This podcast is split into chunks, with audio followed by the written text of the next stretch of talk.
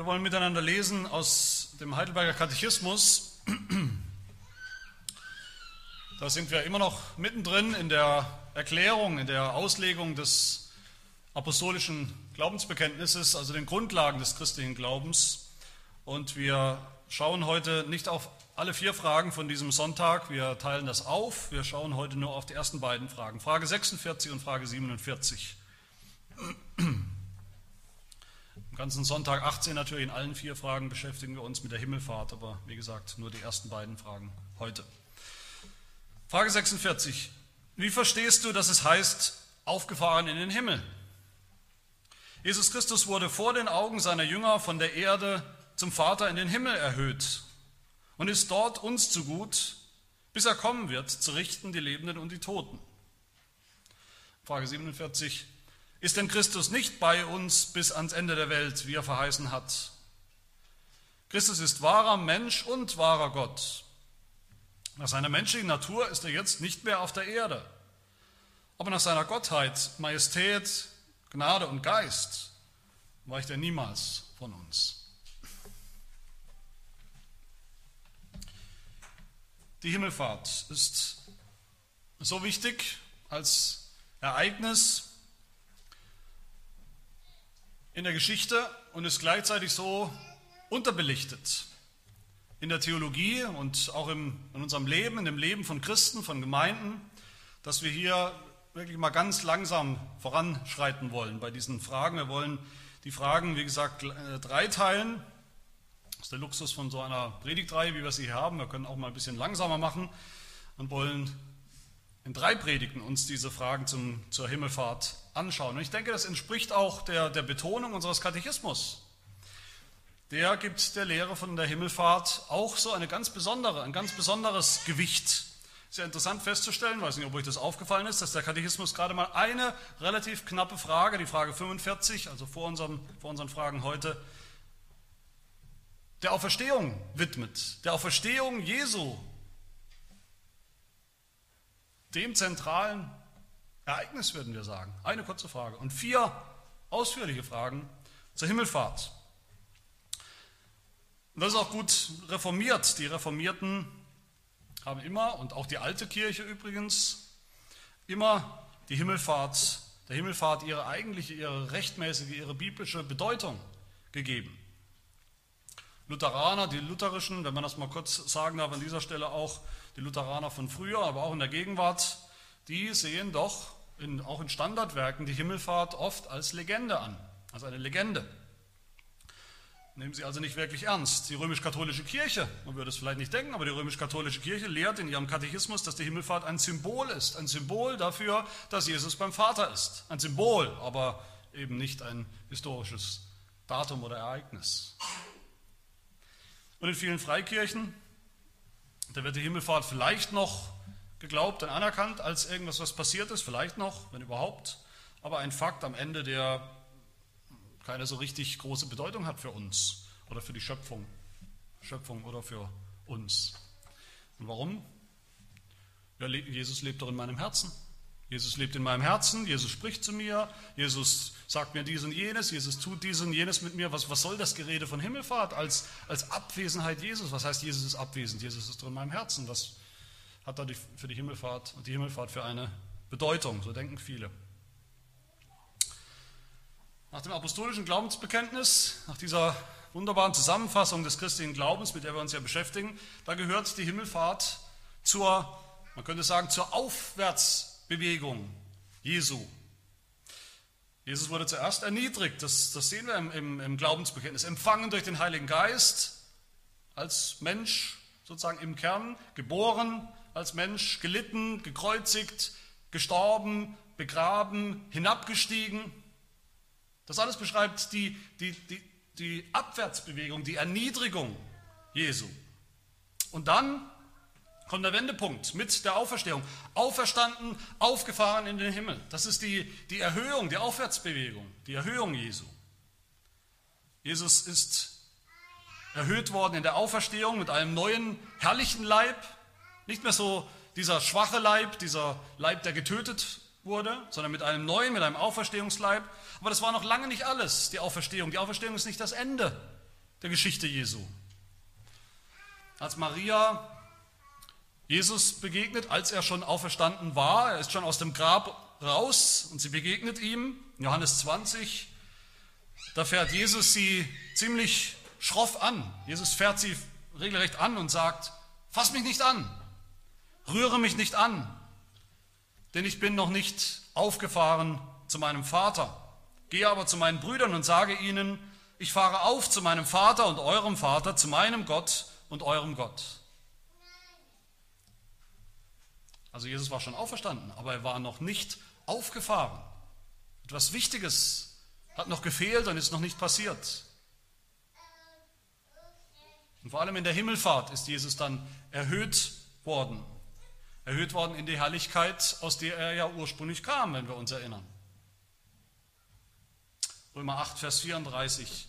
Wer will verurteilen? Christus ist, Christus ist es doch, der gestorben ist. Ja, mehr noch, der auch auferweckt ist, der auch zur Rechten Gottes ist, der auch für uns eintritt. Das ist auch dieser Fortschritt. Gestorben, auferstanden, aber mehr noch, aufgefahren. Himmelfahrt ist die allerhöchste Erhöhung Jesu Christi in den höchsten Himmel. Meine Lieben, wo Jesus jetzt ist, seit 2000 Jahren, dieser Himmel, was dieser Himmel ist und was Jesus da tut, das hat direkte Bedeutung, direkte Relevanz für uns. Warum? Weil wir auch dahin gehen, eines Tages, weil wir die Hoffnung haben auf den Himmel, selbst dahin zu gehen, hinzukommen. Und deshalb habe ich heute zwei Fragen. Nämlich erstens, was bedeutet es, dass Jesus Christus im Himmel ist? Das wird auch unser Schwerpunkt sein. Und zweitens dann relativ kurz am Ende, wie, wie ist Jesus trotzdem auch noch auf der Erde bei uns? Wie kann das sein? Das heißt, im Grunde geht es heute um das Verhältnis von Himmel zur Erde. Von Himmel und Erde. zu diesem ersten Punkt. Jesus Christus ist im Himmel. Die Frage 46 und die Frage, die erste Hälfte von Frage 47, die machen die, die sagen uns einen ganz einfachen, aber wichtigen Fakt, nämlich, dass Jesus Christus, der Sohn Gottes, der Mensch geworden ist, als Baby, der gestorben ist, der auferstanden ist, der 40, Jahr, 40 Tage später in den Himmel aufgefahren ist, dass dieser Jesus seither weg ist, abwesend nicht mehr da, körperlich abwesend. Das ist ein historischer Fakt. Das ist wirklich so passiert und da, dafür gab es jede Menge Augenzeugen. Die Jünger zum Beispiel. Wir haben es gelesen, Apostelgeschichte 1, diese Verse. Als Jesus dies gesagt hatte, wurde er vor ihren Augen emporgehoben und eine Wolke nahm ihn auf von ihren Augen weg. Und als sie unverwandt zum Himmel blickten, da war er weg. Und die Jünger haben das so nicht erwartet, ganz und gar nicht. Die sind nicht ihm begegnet, um jetzt endlich die Himmelfahrt mit anzuschauen. Die haben es überhaupt nicht erwartet und sie haben es auch nicht im Einzelnen begriffen, was da wirklich passiert ist. Aber es ist passiert. Und sie bezeugen es später. So wie Jesus geboren wurde, das, das wissen wir, das verstehen wir alle. Jesus wurde geboren, er ist als Baby auf die Welt gekommen und war eben plötzlich da. Er war vorher nicht da, dann war er da. So war es bei der Himmelfahrt quasi umgekehrt, er war plötzlich nicht mehr da. Epheser 4, Vers 10 heißt es, der hinabgestiegen ist, ist derselbe, der auch hinaufgestiegen ist über alle Himmel. Ist derselbe. Und dieses, dieses Weggehen Jesu, diese Abwesenheit Jesu seit der Himmelfahrt ist auch ein physikalischer Fakt. Ein physikalischer Fakt. Jesus als Mensch als Mensch aus Fleisch und Blut war er plötzlich weg. Ein Mensch wie andere Menschen auch war plötzlich weg. Obwohl alle wussten, er lebt noch. Das heißt, er muss ja irgendwo sein. Jesus ist weggegangen vor den Augen der Jünger, war nicht mehr zu sehen, ist aufgefahren nach oben, irgendwie, irgendwo hin, aber er muss ja irgendwo sein. Die Himmelfahrt als Fakt bedeutet garantiert nicht, dass Jesus sich in Luft aufgelöst hat, dass er zu irgendeinem reinen Geist wurde, der irgendwo rumschwebt, eigentlich noch hier in der Nähe oder so. Man kann ihn nur nicht fassen und man kann ihn nur nicht sehen. Jesus Christus ist ja physisch weggegangen. Als Mensch aus Fleisch und Blut ist er weggegangen, an einen anderen Ort. Und der Katechismus macht das ganz deutlich. Der sagt, Frage 46, wie verstehst du, dass es heißt, aufgefahren in den Himmel? Jesus Christus wurde vor den Augen seiner Jünger von der Erde, das ist ja ein Ort, von der Erde zum Vater in den Himmel erhöht und ist jetzt dort, sagt der Katechismus. Jetzt ist er dort, nicht mehr hier. Und Frage 47, ist denn Christus nicht bei uns bis ans Ende der Welt? In der Antwort heißt es, nach seiner menschlichen Natur ist er jetzt nicht mehr auf der Erde, sondern woanders. Und wenn wir uns mit der Himmelfahrt beschäftigen, wenn wir darüber nachdenken, wenn, wenn Christen darüber nachdenken, wenn, wenn überhaupt noch, dann ist es oft so, leider so, dass wir oft zum, gleich zu dem Nutzen springen. Was bedeutet das für uns? Was bringt uns das? was für eine geistliche Bedeutung hat die Himmelfahrt. Und wir werden dazu kommen, natürlich in den, in den, kommenden Fragen zu der geistlichen Bedeutung von der Himmelfahrt. Aber ich will heute mal aus einem, aus einem anderen Blickwinkel an diese Frage, an diese Sache rangehen, nämlich indem wir uns fragen, was ist eigentlich der Himmel? Was ist eigentlich der Himmel, dieser Himmel, in den Jesus aufgefahren ist? Wo oder was oder wie ist das? Erst wenn wir zumindest im Ansatz einigermaßen begreifen, was dieser Himmel ist und wo, können wir auch zwei andere Dinge begreifen, nämlich was Jesus da eigentlich macht. Was macht Jesus da seither? Und dann können wir auch erst begreifen, wie es für uns sein wird. Der Himmel ist ja, wie gesagt, auch unser Ziel, das Ziel von allen Gläubigen.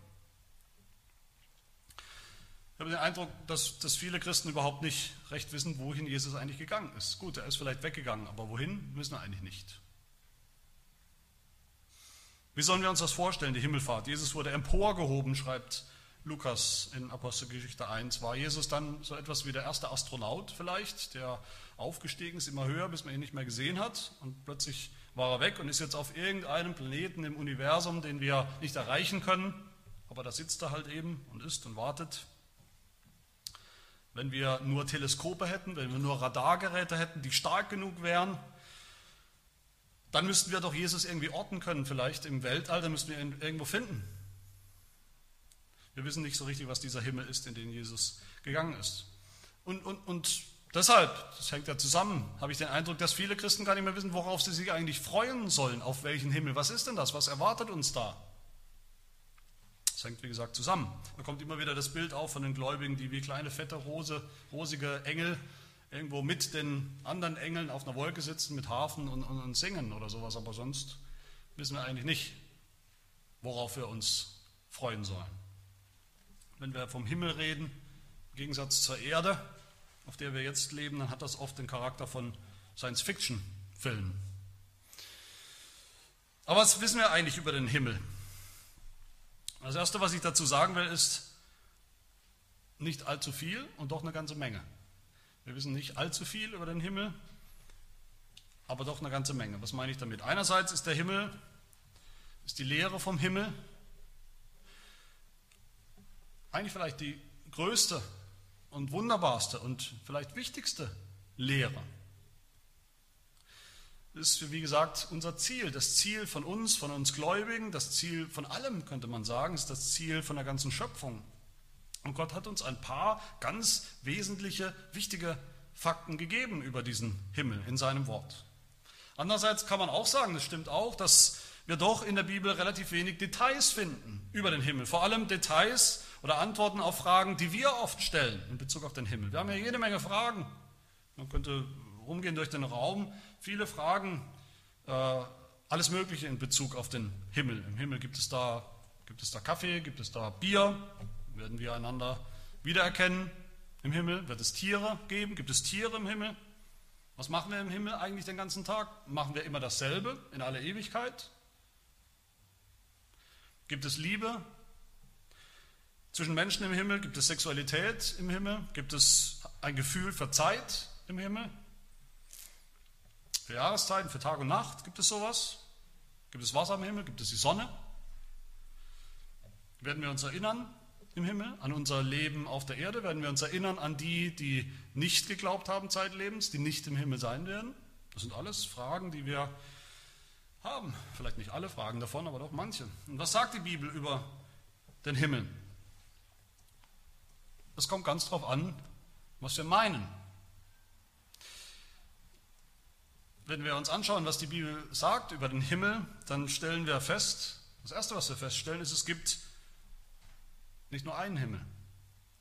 Es gibt einen Himmel am Anfang, es gibt einen Himmel in der Mitte der Zeit der Geschichte und es gibt einen Himmel am Ende der Zeit. Und das ist nicht alles dasselbe, es ist sogar sehr unterschiedlich. Das ist zum Ersten der, der erste Himmel am Anfang der Zeit, am Anfang der Schöpfung, von dem lesen wir ganz am Anfang der Bibel auch, Genesis 1, Vers 1 gleich, im allerersten Vers. Da heißt es, im Anfang schuf Gott die Himmel und die Erde. Das, der Himmel ist geschaffen. Er ist nicht ewig, er ist nicht schon immer da. Der Himmel ist geschaffen. Gott hat ihn geschaffen am Anfang. So wie Gott die Erde geschaffen hat, das wissen wir, das bekennen wir, hat er auch den Himmel geschaffen. Nicht, nicht die Wolken, sondern den Himmel, den unsichtbaren Himmel. Haben uns schon mit der, mit der Schöpfung beschäftigt im apostolischen Glaubensbekenntnis. Gleich am Anfang heißt es ja, da bekennen wir auch, dass Gott den Himmel geschaffen hat. Ich glaube an Gott, den Vater, den Allmächtigen, den Schöpfer, nicht nur der Erde, sondern auch des Himmels. Der Himmel ist also nicht ewig. Der Himmel ist nicht gleich Gott. Gott ist ewig, ja. Aber Gott ist nicht gleichzusetzen mit dem Himmel. Gott ist außerhalb seiner Schöpfung, die er gemacht hat. Er war schon immer da. Er passt nicht rein in diese Schöpfung. Sie kann ihn nicht festhalten. Aber doch sehen wir in der Bibel, wie Gott diesen Himmel geschaffen hat als Wohnort für sich selbst, um da zu wohnen, in dem, was er geschaffen hat. Jesaja 66, Vers 1 spricht Gott: Der Himmel ist mein Thron und die Erde der Schemel für meine Füße. Wenn wir uns erinnern oder das lesen, die, den Bericht vom Paradies, vom Garten in Eden, die Erde, das war ja ein Stück Erde natürlich, das da geschaffen war, das Gott geschaffen hat, dann sehen wir komischerweise in, in, in der Beschreibung, dass dieses Stück Erde fast so etwas war wie der Himmel, wie der Himmel auf Erden. Der Ort, an dem Gott gewohnt hat, der Ort, wo Gott mitten unter den Menschen war, wo sein Heiligtum war, wo er seinen Tempel aufgerichtet hat, mitten unter uns, unter, seinen, unter den Menschen. Also dieser, dieser Satz aus dem Gebet unseres Herrn, aus dem Unser Vater, wie im Himmel so auf Erden, dieser Satz galt in Eden eigentlich sehr konkret. Da war es wie im Himmel so auf Erden.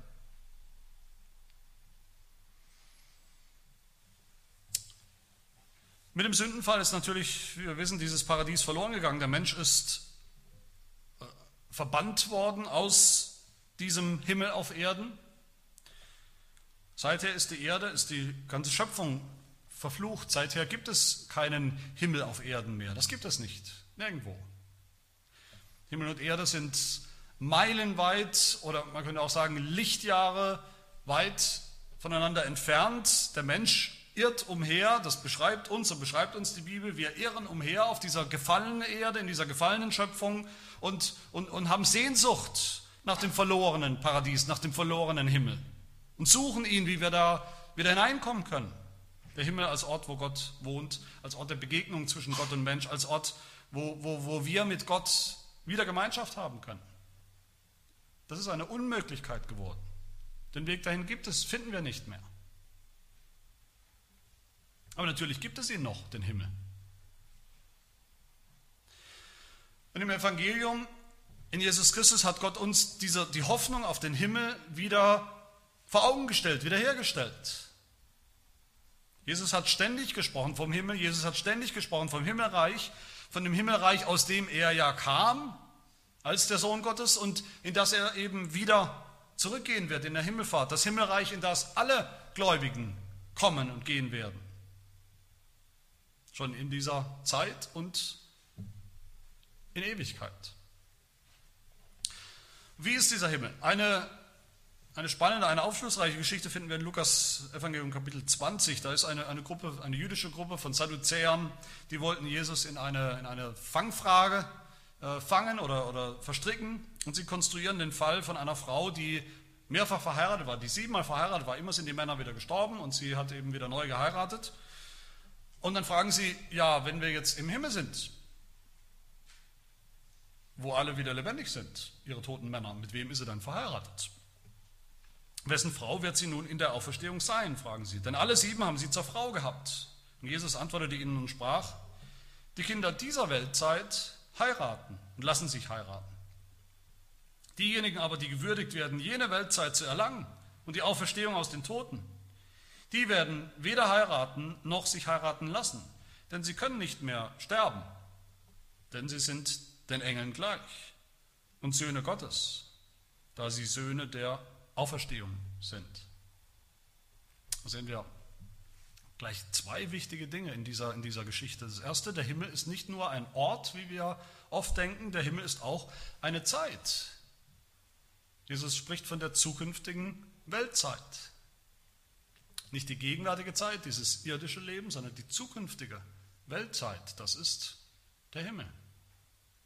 Und zweitens sehen wir da natürlich, im Himmel werden wir sein wie die Engel. Wie gesagt, nicht diese pummeligen Engel, die man sich kaufen kann aus Porzellan, auf das Kaminsims stellt. Nein, die Engel in der Bibel, das wissen wir alle, sind eigentlich Wesen, die jeden, der sie sieht, zum Staunen, zum Staunen bringt. Vollkommene Wesen. Das sind Wesen, und darum geht es hier, die nicht heiraten, die, sich, die nicht sich reproduzieren, keine Kinder mehr haben. Es sind auch Wesen, die nicht mehr sterben können, heißt es hier. Die ganze Vergänglichkeit und Schwachheit, alt werden, krank werden, sterben, all das kennen die Engel nicht. Und da heißt es, im Himmel wird unser, werden wir sein wie die Engel. Unser Menschsein wird verwandelt, so dass wir es, wie wir es hier gar nicht kennen. Es wird zum Ziel kommen. Und so ist der Himmel voller vollkommener Engel, voller vollkommener Menschen, die sein werden wie die Engel, die nicht mehr sterben werden. Einen anderen wichtigen Aspekt des Himmels sehen wir im ersten Thessalonicher Brief, Kapitel 4. Da heißt es, der Herr selbst wird, wenn der Befehl ergeht und die Stimme des Erzengels und die Posaune Gottes erschallt, vom Himmel herabkommen, der Herr. Und die Toten in Christus werden zuerst auferstehen. Danach werden wir, die wir leben und übrig bleiben, zusammen mit ihnen entrückt werden in Wolken zur Begegnung mit dem Herrn in die Luft. Und so werden wir bei dem Herrn sein, alle Zeit. Da sehen wir auch nochmal, der Himmel ist auch ein Ort, irgendwo in den Wolken. Genauso wie Jesus physisch, physikalisch könnte man sagen, weggegangen ist in der Himmelfahrt, sichtbar nach oben gegangen ist, weg aus dieser Schöpfung, so wird es auch bei uns sein. Und das Zweite, was wir hier sehen, der Himmel ist ein Ort, an dem Jesus sein wird als Herr, den Jesus erfüllen wird, an dem Jesus, in dem Jesus alles in allem sein wird. Jesus wird sozusagen die Mitte des Himmels sein. Der Himmel wird bestimmt von seiner Gegenwart. Das sehen wir dann auch deutlich im Zusammenhang mit, mit der Auferstehung und mit der Himmelfahrt Jesus selbst. Jesus ist auferstanden mit einem neuen Leib, er ist ja nicht als Geist aus dem, aus dem Grab gekommen, sondern mit einem neuen, einem greifbaren, echten, physischen Leib. Er ist in den Himmel gegangen, aufgefahren, weggegangen mit einem echten, greifbaren, physischen Leib. Und so ein Leib, das wissen wir alle, braucht eben Raum, braucht einen Platz, braucht einen Ort, wo er ist. Da kann sich nicht in Luft auflösen. Und wo ist das? Das ist im Himmel, wie gesagt. Und, und das können wir nicht mit GPS-Koordinaten sozusagen feststellen, wo, wo Jesus genau ist. Aber der Himmel ist ein Ort, ein realer Ort, so real wie der Leib, der Körper Jesu. Und wie unser Leib und Körper eben einen, einen Platz braucht, einen Ort. Ein Autor, James J.I. Packer, sagt dazu, wenn wir jemals versucht sind anzuzweifeln, dass der Himmel ein echter Ort ist mit echten räumlichen Dimensionen, dann sollen wir uns die Frage stellen, wo ist Jesu Körper? Er hat sich nicht aufgelöst. Sein Körper ist nicht mit dem Jenseits verschmolzen wie ein Tropfen Wasser mit dem Meer. So real wie Jesus. Als Mensch aus Fleisch und Blut irgendwo ist im Himmel. So ist der Himmel ein Ort. Bei den Beschreibungen von dem Himmel, auf den wir warten, sehen wir dann etwas Interessantes. Einerseits wird er beschrieben fast wie die Schöpfung. Der Himmel wird beschrieben fast wie die Erde, könnte man sagen. Er ist ein echter Ort, ist ein Ort mit, mit, Orten, mit, äh, mit Städten, also Orten, mit Straßen, mit Menschen, mit Engeln. Da ist die Rede von Licht, von Sonne, von Flüssen, von Bäumen. Andererseits wird alles anders sein im Himmel als in der Schöpfung, als auf dieser Erde. Einerseits ist es fast gleich, andererseits ist es ganz anders. Das sehen wir in Beschreibung des Himmels beim, bei Jesaja, Kapitel 60 zum Beispiel, wo es heißt: Die Sonne wird nicht mehr dein Licht sein am Tag, noch der Mond dir als Leuchte scheinen, sondern der Herr wird dir zum ewigen Licht werden und dein Gott zu deinem Glanz. Deine Sonne wird nicht mehr untergehen und dein Mond nicht mehr verschwinden, denn der Herr wird dir zum ewigen Licht werden. Können wir uns das vorstellen? Sonne und Mond gibt es nicht mehr, der Herr ist Sonne und Mond. Nein, wir können uns das nicht vorstellen, aber so wird es sein. Kapitel 65, fast am Ende des Buches. Denn siehe, ich schaffe, spricht Gott, ich schaffe einen neuen Himmel und eine neue Erde, sodass man an die früheren nicht mehr gedenkt und sie nicht mehr in den Sinn kommen werden, sondern ihr sollt euch alle Zeit freuen und frohlocken über das, was ich erschaffe. Auch da sehen wir, es gibt verschiedene Himmel oder verschiedene Zeitalter des Himmels, könnte man sagen. Der Himmel ist, ist, ist im Prozess, sich zu entfalten. Und weil der alte Himmel uns verloren gegangen ist, durch die Sünde, ist Gott dabei, einen neuen Himmel zu schaffen. Und was wird das sein? Die neue Schöpfung, der neue Himmel und die neue Erde in dieser neuen Schöpfung, wenn sie kommt, in dieser umgestalteten Schöpfung, da gilt dann wieder wie im Anfang, wie im Himmel so auf Erden. Und umgekehrt, wie auf Erden so im Himmel. Da wird der Himmel wieder der Himmel auf der Erde sein. Und so sehen wir es dann am Ende auch im Buch der Offenbarung, Kapitel 21. Johannes sieht auf einem Berg wie in, wie in Eden, zitiere, die große Stadt, das heilige Jerusalem, die von Gott aus dem Himmel herabkam, welche die Herrlichkeit Gottes hat, da wird es für uns gar nicht mehr vorstellbar oder nachvollziehbar. Es wird richtig, richtig kompliziert, aber auch spannend. Was heißt das? Das neue Jerusalem ist ja schon ein Bild für den Himmel. Das ist die himmlische Stadt. Das neue Jerusalem ist der Himmel. Aber diese himmlische Stadt kommt vom Himmel herab auf die Erde. Das heißt, der Himmel kommt herab auf die Erde. Der Himmel ist die erneuerte Erde, die erneuerte Schöpfung. Es ist nicht irgendwo der Himmel in, in einer Galaxie weit, weit entfernt. In diesem neuen Himmel, dieser neuen Erde gibt es keinen Tempel mehr, aber es gibt doch einen Tempel, nämlich Gott wird der Tempel sein. Der Wohnort Gottes wird in dieser ganzen erneuerten Schöpfung sein. In dieser neuen Schöpfung gibt es, wie wir gelesen haben, keine, keine Sonne mehr, keine alte Sonne mehr, weil Gott ihre Sonne und ihr Licht sein wird. In dieser neuen Schöpfung gibt es keine unvollkommenen Menschen mehr. Johannes sagt, Offenbarung 21, es wird niemals jemand hineingehen, der verunreinigt, noch jemand, der Gräuel und Lüge verübt, sondern nur die, welche geschrieben stehen im Buch des Lebens des Lammes. Im Himmel gibt es keine Sünde mehr, gibt es keinen Sünder mehr. In diesem neuen Himmel, im neuen Himmel auf Erden gibt es, wie gesagt, Straßen, Städte, Flüssen, Flüsse, Bäume. Aber es gibt keine Nacht mehr, keine Finsternis, kein Fluch, keine Sünde, kein Tod, keine Krankheit. All das lesen wir über den neuen Himmel. Und in diesen Himmel ist Jesus aufgefahren. In diesen neuen Himmel ist Jesus uns vorausgegangen. Natürlich kommen, hier, kommen wir hier absolut an die Grenze unserer Vorstellungskraft, das ist so. Und doch müssen wir diese, diese, wie gesagt, diese wesentlichen Punkte müssen wir festhalten und glauben und bekennen. Wir kommen an, an die Grenze unserer Vorstellung, weil wir sind Geschöpfe, die eigentlich nur denken können in Raum und Zeit. Das, da fühlen wir uns wohl. Wir können denken in Zeit und, und, und in Raum. Aber der Himmel ist eben eine Zeit und ein Ort, haben wir gesehen. Als Jesus in den Himmel aufgefahren ist, da hat er, da hat sozusagen dieser neue, dieser dritte Himmel hat begonnen. Der neue Himmel und die neue Erde.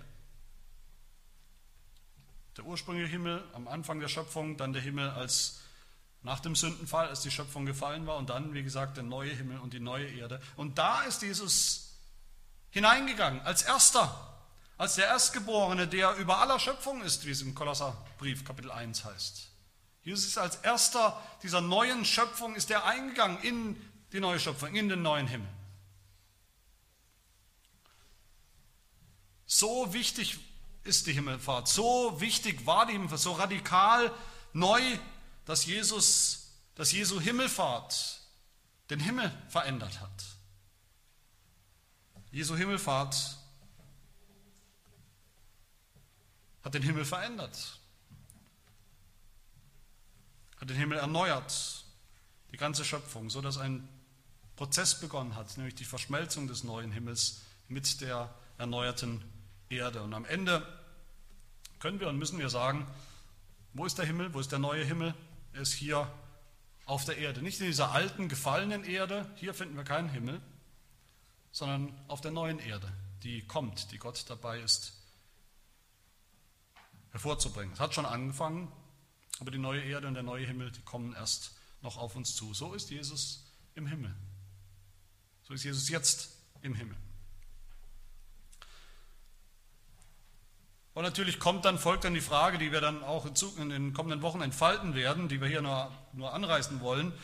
Wenn das so ist, wenn Jesus da ist und so radikal und, und echt und leibhaftig abwesend ist hier von der Erde, ist er dann gar nicht mehr da.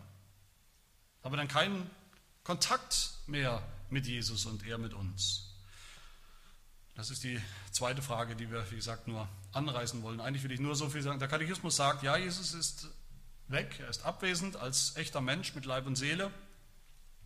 Aber nach seiner Gottheit, als Gott, nach seinem göttlichen Wesen, Majestät, nach seiner Majestät, Gnade und durch seinen Geist weicht er niemals von uns. Und das dürfen wir nicht so verstehen, dass die eine Frage äh, irgendwas sagt, Jesus ist abwesend, die zweite Frage nimmt das alles wieder zurück. Nein, das ist gar nicht so schlimm, Jesus ist doch hier da, Jesus ist doch gegenwärtig. War alles nur, alles nur Spaß. Nein, es ist eine Erinnerung hier, diese zweite Frage. Die Erinnerung, dass Jesus ja eben nicht nur Mensch ist. Als Mensch ist Jesus, wie jeder andere Mensch übrigens, nicht hier und da gleichzeitig, nicht auf der Erde und nicht im Himmel gleichzeitig. Der Mensch ist immer nur an einem Ort und so ist Jesus auch nur an einem Ort und eben nicht mehr hier auf der Erde. Aber die Erinnerung ist hier, Jesus ist ja nicht nur Mensch, Jesus ist auch Gott. Er ist der Gottmensch. Und als Gott ist Jesus allgegenwärtig. Kann er auch bei uns sein, bei seinem Volk, obwohl er leibhaftig weg ist. Die Frage ist natürlich zum Schluss, wie ist all das, was bedeutet das für uns, wie ist all das gute Nachricht für uns? Und die Bibel sagt ganz deutlich, immer wenn es um die Himmelfahrt geht, die Himmelfahrt, dass Jesus weggegangen ist, das ist niemals zu unserem Schaden, niemals als Nachteil für uns. Im Gegenteil. Natürlich, wir sind traurig, sagt, sagt das Wort Gottes. Wir sind traurig, das ist natürlich. Die Jünger waren traurig, dass Jesus weggegangen ist, dass der Bräutigam weg ist. Aber wir müssen nicht traurig sein, weil Jesus selbst sagt, dass er im Himmel ist, um uns eine Wohnstätte, einen Wohnort, eine Wohnung zu, zu bereiten. Und weil auf die Himmelfahrt Pfingsten kam, Pfingsten gefolgt ist, das Kommen des Geistes, so ist Jesus auch durch seinen Geist, heißt es hier, gegenwärtig in der Schöpfung und bei uns besonders, bei seinem Volk.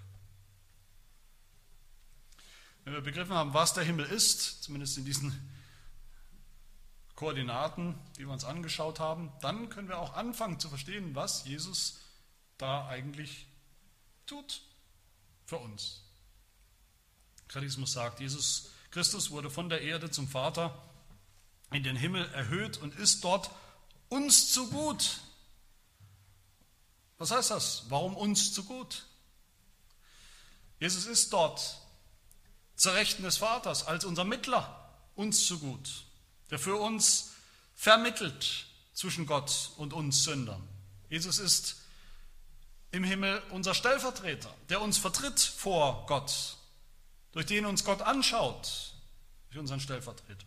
Jesus ist im Himmel bei Gott unser Anwalt, der uns verteidigt Tag und Nacht und wir haben das Tag und Nacht nötig, dass uns jemand verteidigt. Bei jeder Sünde, die wir tun, die wir noch tun, verteidigt Jesus uns vor dem Vater mit seinem Blut, sodass der Vater sagen muss, Freispruch. Immer wieder neu. Jesus ist im Himmel uns zu gut. Jeden Tag und jeden Augenblick weil er heute und morgen und in 100 Jahren und in 1000 Jahren, bis zu seiner Wiederkunft, wann auch immer das sein wird, morgen oder in 500 Jahren, weil er immer dabei ist, den neuen Himmel und die neue Erde, die neue Schöpfung hervorzubringen. Bis sie kommt bis wir in sie eingehen werden, bis wir dort für immer wohnen werden, beim Vater, beim Sohn und beim Heiligen Geist, zusammen mit allen Engeln, zusammen mit allen vollkommenen, vollendeten Gläubigen, wo wir selbst vollendet sein werden. In unserem Körper, Seele und Geist. Auch das ist Evangelium, das Evangelium, das wir glauben dürfen. Natürlich leben wir noch in dieser alten Schöpfung, aber mit Jesus, im Glauben an Jesus Christus, leben wir auch schon in der neuen Schöpfung, sind schon Bürger des neuen Himmels. Dieser neue Himmel kommt. Er kommt auf uns zu, er kommt so sicher und so gewiss, wie Jesus leibhaftig unter Zeugen als Fakt in den Himmel aufgefahren ist. Amen. Und Gott dafür danken und beten. Herr, unser Vater im Himmel, wir wollen dir danken für den Himmel, den Himmel, den du geschaffen hast als Wohnort, als Ort der Begegnung mit dir, den Himmel, der uns verloren gegangen ist durch die Sünde, durch den Sündenfall, den du uns aber wieder eröffnet hast in Jesus Christus, deinem Sohn, der selber aufgefahren ist in den Himmel, um uns dort eine Wohnung, eine Wohnstätte zu bereiten. Herr, lass uns immer leben im Licht der Himmelfahrt, im Licht des Himmels, im Licht unserer Hoffnung auf diesen Himmel, bei dir für alle Ewigkeit. Und lass uns auch das Mahl des Herrn gleich feiern im Bewusstsein, dass unser Herr Jesus Christus, ja, wie wir, wie wir wissen und wie wir auch eben wieder gehört und gesehen haben, dass unser Herr Jesus Christus nicht leibhaftig bei uns ist, sondern im Himmel, wo er sich für uns verwendet, wo er uns zu gut ist. Aber doch ist er gegenwärtig durch seinen Geist. Denn das, das Herrnmal, unsere Sehnsucht nach dem Himmel stärken und gleichzeitig auch sättigen, wie du dir es gedacht hast. Das bitten wir in Jesu Namen.